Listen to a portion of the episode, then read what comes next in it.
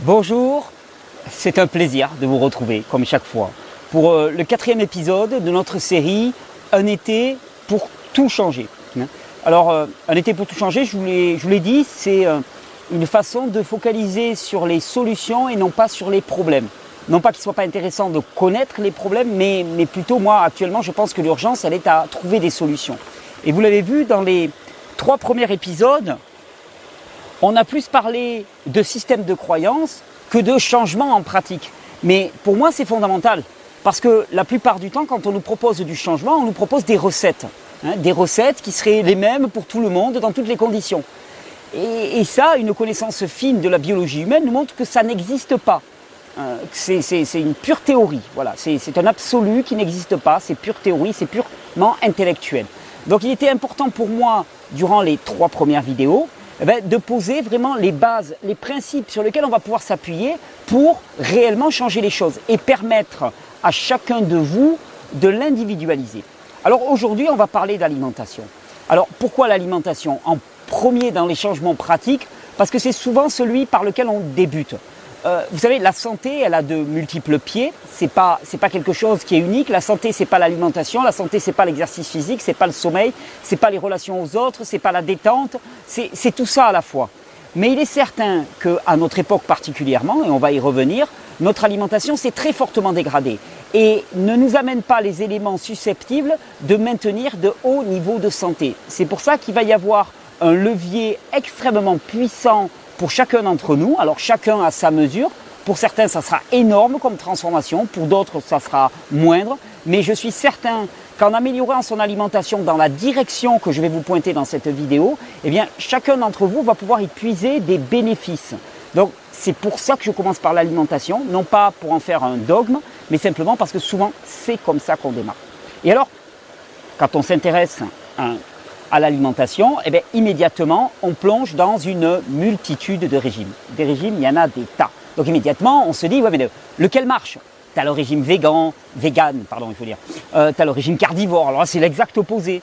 Et puis tu vas avoir le, paléo, et puis la diète méditerranéenne, et puis le cétogène, et puis le, truc où on mange que des sucres. Alors là, il n'y a pas de graisse du tout. Le cétogène, c'est que des graisses, et les sucres, le, régime avec des sucres, c'est euh, que des sucres, donc il n'y a pas de graisse.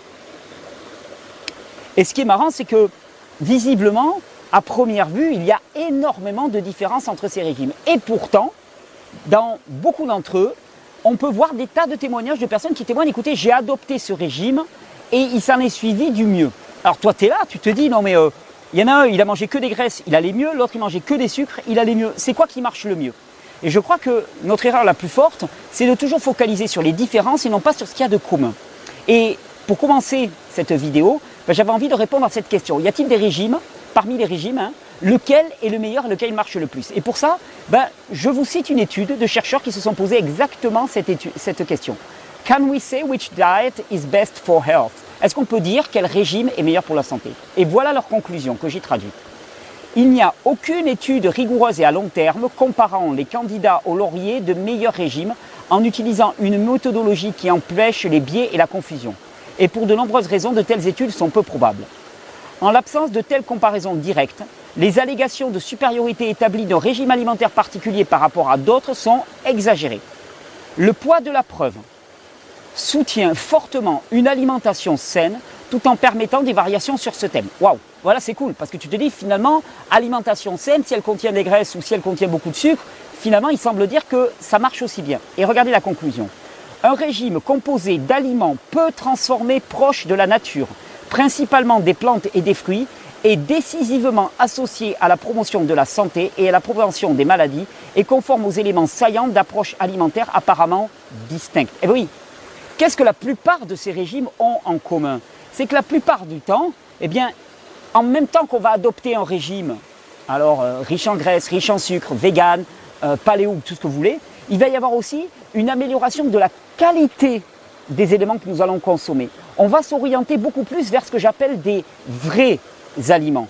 Hein. Ce sont les aliments peu transformés, pas ou peu transformés.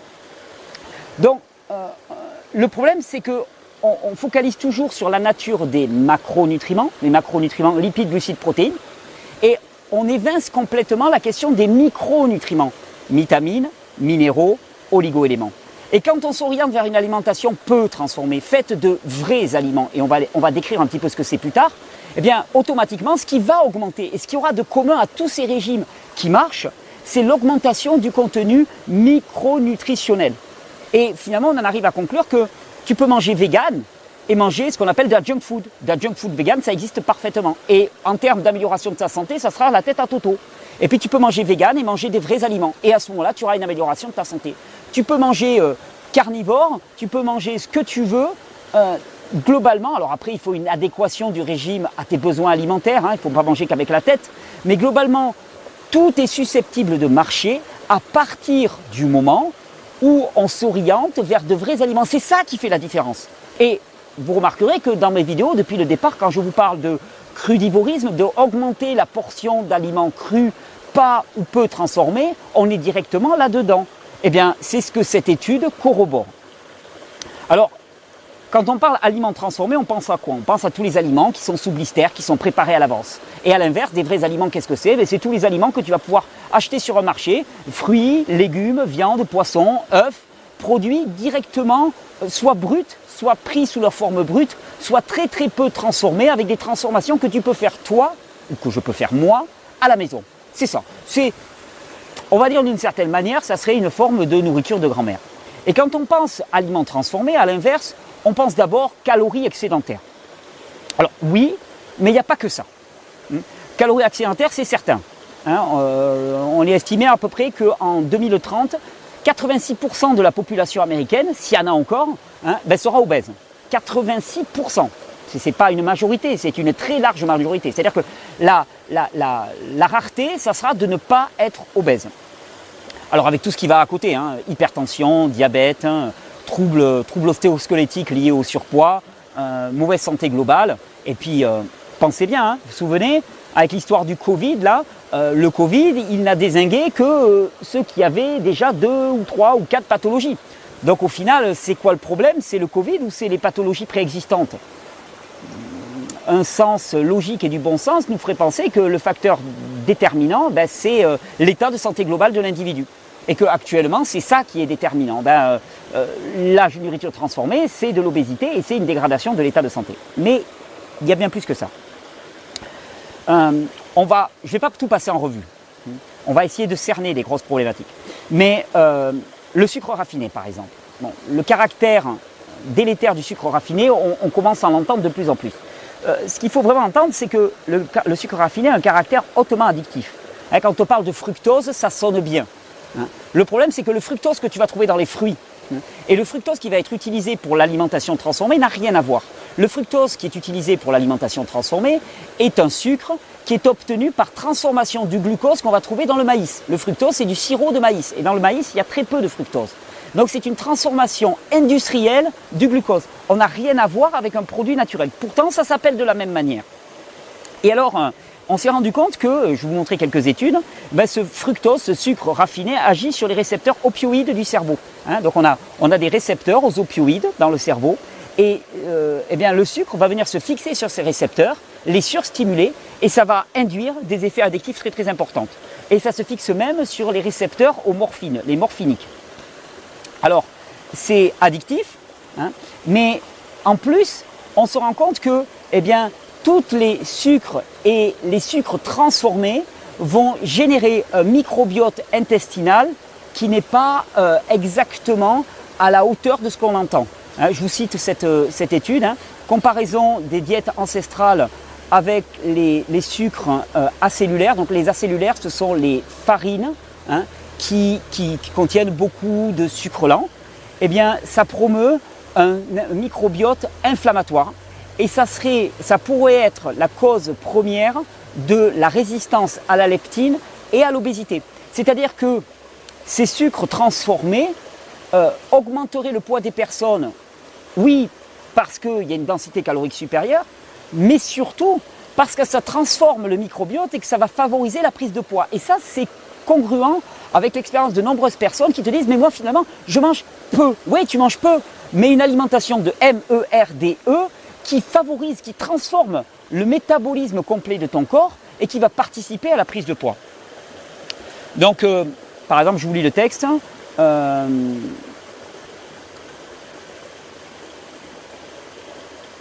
donc on fait euh, cette transformation du microbiote par les, sucres raffinés et les, farines hein, globalement, et donc la présence de farineux à mort, va rendre, va augmenter l'absorption des lipolysaccharides, hein, donc des, graisses, qu'on appelle aussi les lipoglycanes. Hein, et, ça, va favoriser ce qu'on appelle la libération de cytotoxines pro-inflammatoires. Donc ça va favoriser l'absorption de lipides et ça va favoriser aussi la libération hein, de cytotoxines, cytokines pardon, pro-inflammatoires. Donc c'est une dégradation globale de l'état intestinal. Donc il en conclut dans cette étude que je vous cite un régime de nourriture, de whole foods comme ils disent en anglais, donc de nourriture entière, vraie, intégrale, hein, sans, céréales, Hein, euh, avec des sucres qui viennent des fruits, des feuilles et des tubercules, comme la patate, la pomme, de terre douce, la patate douce ou la pomme de terre, hein, produit un microbiote intestinal euh, qui est adapté à notre évolution. Et ça explique potentiellement euh, l'état métabolique, la santé métabolique des populations qui ne sont pas occidentales, comment dire, indépendamment Hein, de l'absorption de macronutriments. Ce qui veut dire, c'est que les populations non occidentales, hein, eh bien, elles vont absorber, il va y avoir des absorptions de macronutriments très différentes selon les peuples. Il y en a qui vont manger beaucoup de sucre, beaucoup de graisse, peu importe. Et tous ont des très bons états de santé. Pourquoi? Parce qu'ils évitent ces sucres transformés et ces céréales. Et puis, continuer notre petite balade, on va pouvoir prendre les, produits riches en graisse, parce que l'alimentation transformée, c'est des sucres, de la graisse et du sel, à bloc, plus des additifs alimentaires, on va en parler. Et euh, on se rend compte que quelques minutes seulement après l'ingestion de produits riches en graisse, l'humeur est améliorée. Donc le caractère addictif de la nourriture est maintenant bien documenté. Hein, il a été démontré par exemple hein, que l'utilisation régulière de drogues ou de produits stimulant les récepteurs aux opioïdes par exemple a mené à une modification épigénétique de l'ADN. Hein. ce qui veut dire que euh, la descendance va être beaucoup plus sensible à ces drogues. Si la drogue c'est de la nourriture, ben, ça explique pourquoi les parents obèses vont donner des enfants qui seront plus susceptibles de développer une addiction à la nourriture. Bon, euh, on va dire que la nouvelle génération, elle est préprogrammée à être attirée par la nourriture de MERDE, e, ce qu'on appelle la junk food. Hein? Bon, on ne va pas tout passer en revue.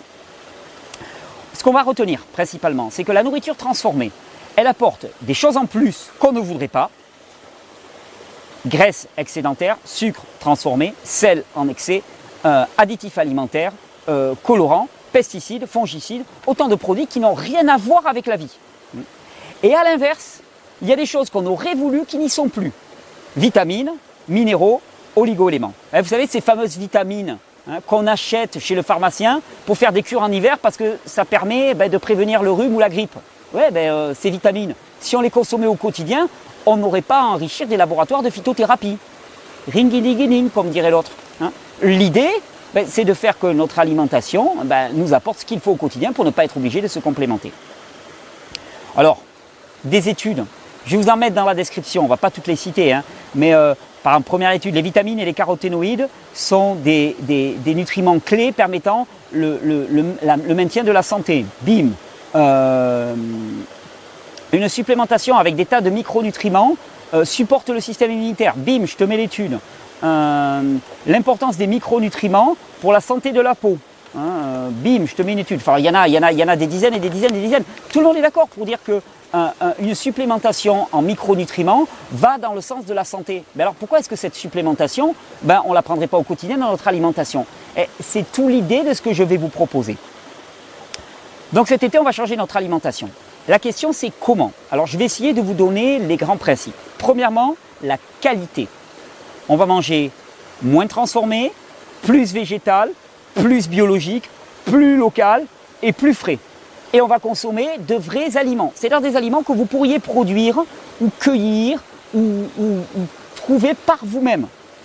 De la viande, du poisson, des œufs, euh, des, légumes, des fruits, des noix, tout ça, ça va faire partie des vrais aliments, pas transformés ou peu transformés. Euh, les aliments industrialisés, alors il ne s'agit pas de tomber dans une espèce d'approche dogmatique hein, euh, extrêmement fermée, hein, euh, mais les aliments industrialisés devraient représenter une part congrue de notre alimentation. Et ce n'est pas la catastrophe si on consomme un petit truc de ci, de là, mais l'essentiel, si vous voulez vraiment voir un effet de cette supplémentation micronutritionnelle, l'essentiel de notre alimentation devrait être peu ou pas transformé. Alors, d'ailleurs, pendant ce mois d'août, en plus des vidéos théoriques, hein, un été pour tout changer, ben, je vais aussi vous proposer ben, des vidéos pratiques avec des tas de recettes. On va s'y mettre avec, euh, mon ami Félicia et on, va vous faire des tas de recettes pour vous inspirer, vous porter, vous inciter à profiter, si vous êtes en vacances, d'aller dans les marchés et d'acheter de vrais aliments que vous allez consommer crus ou légèrement transformés. Ensuite, deuxième principe, on joue sur la qualité et on joue sur la quantité. On va manger mieux, on va manger moins et on va faire plus de pauses alimentaires. Hein, donc, euh, je ne vais pas vous refaire ici les vertus du jeûne intermittent. Hein. C'est un, un, moment exceptionnel de nettoyage pour le corps dans lequel il détruit l'ancien et ensuite la nourriture que vous allez apporter va pouvoir ben, apporter tous ses bénéfices parce que vous aurez fait le ménage. Tu vois, quand tu apportes des nouveaux produits chez toi, avant, ben, tu as nettoyé parce que sinon les nouveaux produits, ben, ils ne vont pas être valorisés. Là, c'est exactement la même chose. Jeûne intermittent, particulièrement, on va en parler, c'est un jeûne hein, qui se poursuit jusqu'à midi. Le jeûne, c'est vraiment le moyen d'auto-nettoyage qui existe à l'échelle du corps. C'est-à-dire a une fonction d'auto-nettoyage. Sauf que cette fonction, elle demande que tu fasses une chose. C'est que de temps en temps, tu t'arrêtes de manger. Voilà. Pour l'activer, c'est la seule condition. Juste. Après, une fois que tu t'arrêtes de manger, c'est le corps qui gère. Tu n'as pas besoin de réfléchir, de connaître la physiologie, de connaître la biologie, aucun problème. Le corps gère, mais tu as besoin de t'arrêter de manger. C'est la façon d'appuyer sur l'interrupteur. Et quand tu t'arrêtes de manger, quand tu te mets à jeûner, alors je vous renvoie vers toutes mes vidéos sur le jeûne, il y en a, il y en a peut-être une bonne vingtaine, hein, dont certaines ont été très plébiscitées. Ben, quand tu t'arrêtes de manger, quand tu jeûnes, tu te rends compte qu'il y a une merveille qui se passe dans le corps, une merveille en termes de recyclage, nettoyage, reconstruction, on appelle ça l'autophagie, et c'est la clé même de la santé qui se trouve là. En plus, euh, euh, on va dire que plus de micronutriments dans votre alimentation, parce que alimentation moins transformée, ça va dire plus de satiété. Ça, on le mesure très souvent. C'est-à-dire que je pense que souvent, on mange, on mange, on mange, on mange, parce qu'on trouve des lipides, des glucides et des protéines, mais on ne trouve pas les micronutriments dont nous avons besoin. Donc le corps, il, est, insatisfait en permanence. Alors on grossit, on grossit, on grossit, parce qu'on stocke, des macronutriments, mais les micronutriments nous font défaut en quantité. Euh, de toute façon, c'est impossible de parler d'alimentation sans parler de jeûne. L'alimentation et le jeûne, c'est comme le sport et le repos. Tu as de sport sans parler de récupération, ça ne marche pas. Je veux dire, tu vas t'épuiser rapidement ça va lâcher. Mais là, c'est pareil. Or, nous, à notre époque, on pense toujours en termes d'alimentation. Alors, qu'est-ce que tu manges? C'est quoi ton régime? Et en fait, moi, je serais plus intéressé de dire à la personne, OK, combien de temps de jeûne as-tu par jour quotidien? Est-ce que tu jeûnes de temps en temps? Ça m'intéresse tout autant que son régime alimentaire. Et nous, c'est vraiment ça sur quoi on va focaliser. C'est-à-dire qu'on ne va pas faire une énième régime à la mode, on va focaliser sur le contenu micronutritionnel et les pauses alimentaires. Et vous allez voir que ça va faire toute la différence. Là, on est fin juillet. Vous avez encore tout le mois d'août pour expérimenter. En un mois, je peux vous garantir que les effets sur votre corps vont être incroyables. Alors, je vais m'essayer à vous proposer un programme pratique, en sachant bien sûr que chacun de vous est une individualité qui va demander une adaptation spécifique et que cette adaptation, vous allez le faire vous-même avec des essais et des erreurs, avec des réussites, avec un ressenti qui va vous permettre de trouver la juste mesure. Mais bon, globalement, ça va être un été sans sucre raffiné. À la place, vous utilisez du miel, vous utilisez euh, des fruits secs, des dattes, des figues et ainsi de suite. Sans café, sans friture ou presque, sans matière grasse transformée à haute température, sans aliments transformés sous blister, en boîte ou quoi que ce soit, d'accès sous blister en boîte, vous virez complètement. En paquet et tout, vous virez. Et idéalement sans alcool ou quasi, hein, euh, parce que là aussi, au niveau hépatique, c'est quand même pas le top. Voilà le programme que je pourrais vous proposer. Début de journée, ce qu'on appelle le petit déjeuner. Ben, on va essayer de le retarder le plus longtemps possible. voilà, de pousser, de pousser, de pousser, de pousser.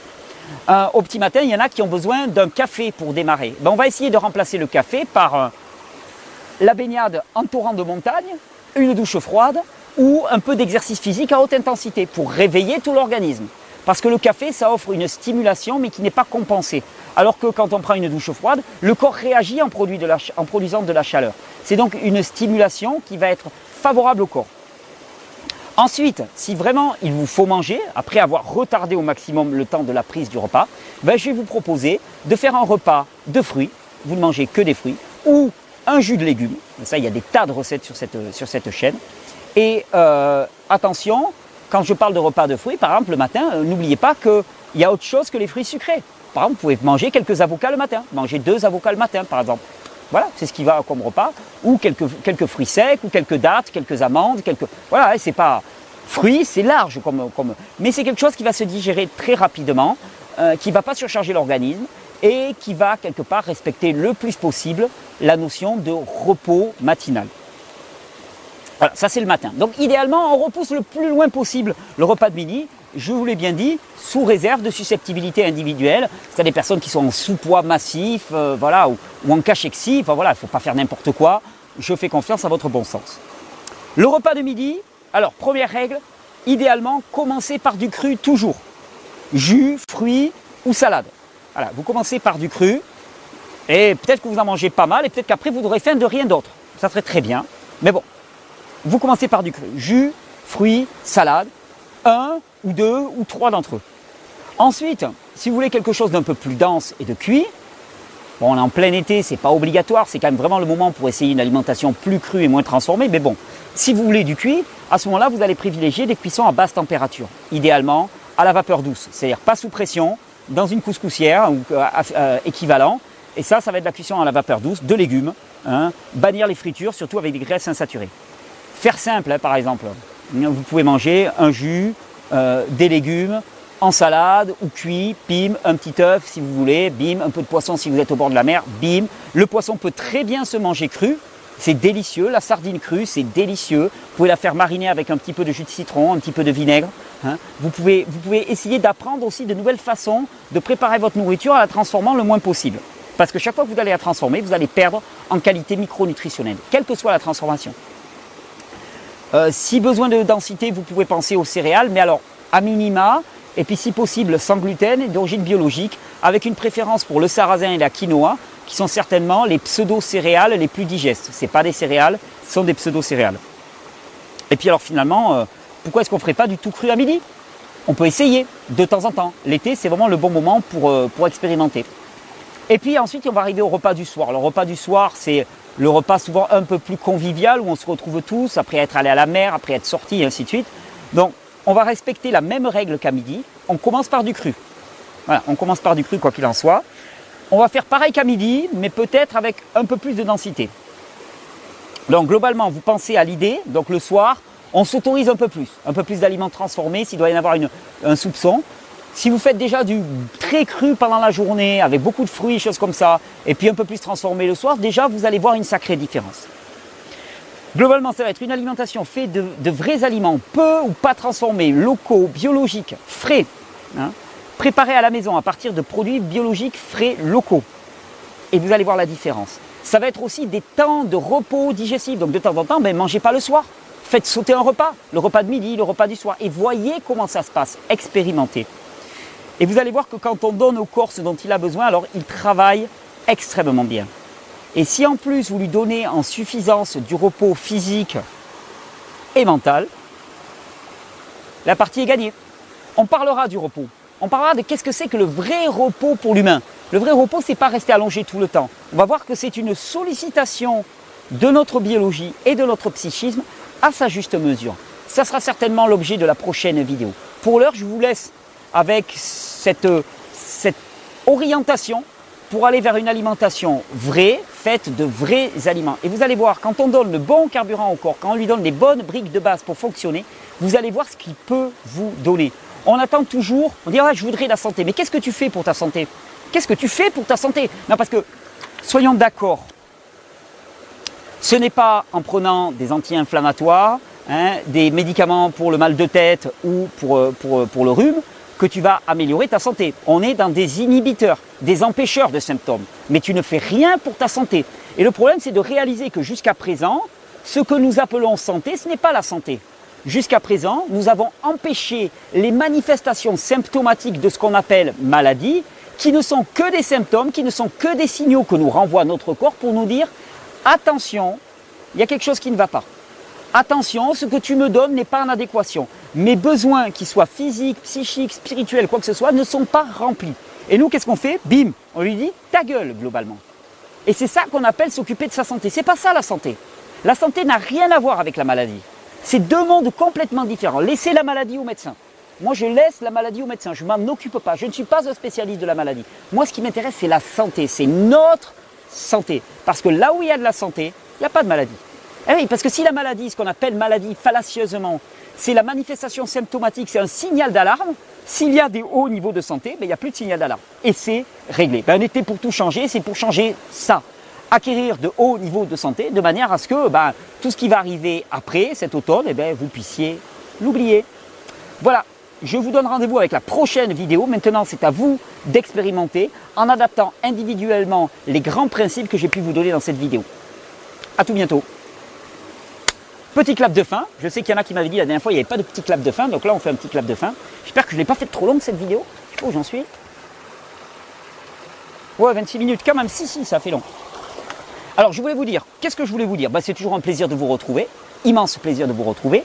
Euh, je vais vous dire que cet été, je fais cette série de vidéos Un été pour tout changer, avec un rythme un peu cool. Vous l'avez vu, c'est l'été aussi, hein, donc il faut prendre le temps de se reposer. Je n'avais prévu de faire que ça, et en fait, je pense que je vais un petit peu diverger. C'est-à-dire je vais continuer cette série, donc pas de souci, vous allez la retrouver régulièrement, au moins une vidéo par semaine, au moins. Je vais essayer d'en faire un peu plus, on va voir, avec les recettes, on va essayer d'en faire un peu plus, pour que vous soyez nourris pendant tout le mois d'août aussi. Et parallèlement à ça, il va falloir que j'aborde quand même d'autres sujets, parce que la situation sanitaire en France, vous savez, pendant ce printemps, j'avais été assez actif pour euh, tirer la sonnette d'alarme. Je me suis un peu calmé juin, juillet, parce que je me suis dit, ai, je ne veux pas jouer ce rôle-là trop longtemps. Et malheureusement, force est de constater que euh, ce qui se précise pour la rentrée n'est pas jojo du tout. Donc, je vais reprendre mon bâton de pèlerin et continuer à, alerter, à informer, à, attirer l'attention sur des éléments qui me paraissent extrêmement préoccupants euh, sur le plan de notre politique sanitaire à l'échelle nationale et transnationale et qui méritent notre attention. Donc il va y avoir quelques vidéos où on va parler, on va parler de confinement, de coronavirus, on va parler de tout ça bien sûr, on va parler de virus, on va, on va, on va, remettre ça en place. Et euh, ça c'est un élément. Et puis la deuxième aussi, c'est qu'on va on va, on va, on va aussi parler euh, de façon plus globale de ce qui se passe actuellement, c'est-à-dire le, l'espèce de guerre médiatique qui se passe actuellement. Alors rassurez-vous, je suis quelqu'un d'extrêmement optimiste et je pense que, et je vous le dis vraiment comme un, message d'encouragement à tous ceux qui souffrent actuellement de la répression, de la répression euh, dans les rues, de l'obligation de porter les masques alors qu'il fait une chaleur à crever, euh, de l'arrogance du modèle médical pasteurien qui, qui, ricane actuellement parce qu'il a réussi à imposer, euh, en tout cas à l'échelle nationale, son approche folle. Euh, la violence du système en face est la preuve tangible du fait qu'il a déjà perdu. C'est-à-dire que pour moi, la vie a déjà gagné, j'en suis certain. On est juste dans la période de transition. Le système pasteurien, euh, positiviste, hein, dans lequel nous vivions depuis maintenant facilement deux siècles, est arrivé à son bout. Il montre qu'il est incapable de répondre aux besoins des individus, à nos besoins, aux besoins du vivant dans sa globalité. Et je sais que dans les années qui viennent, c'est vraiment le parti du vivant qui va, qui va s'imposer à toutes et à tous. Et ça, c'est magnifique. Parce que quand c'est la vie qui prospère, c'est nous tous qui prospérons. Ça n'a plus être la machine et les, technologies qui vont prospérer, ça va être l'humain et la vie qui va prospérer. Donc, J'en parlerai aussi parce qu'actuellement, sur le plan médiatique, il y a une vraie guerre délirante sous forme de harcèlement qui est organisée par les sectes positivistes. Hein. on, va voir un petit peu ce qu'il en est et je vous donnerai quelques éléments très intéressants pour combattre, pour comprendre le combat qui se passe en arrière-plan. Hein, parce qu'on croit que c'est juste des articles à charge et des choses comme ça. Il y a beaucoup plus important que ça. C'est un combat qui est très ancien, qui date euh, presque de, du XVIIe siècle, du début de l'époque des Lumières, et qui voit sa fin aujourd'hui. Alors accrochez-vous, la vie a gagné, la vie a déjà gagné, la vie a toujours gagné. On peut se tatouer un grand V parce que ce qui vient, c'est le meilleur pour la vie. Et on est vivant. Et de plus en plus. À très bientôt.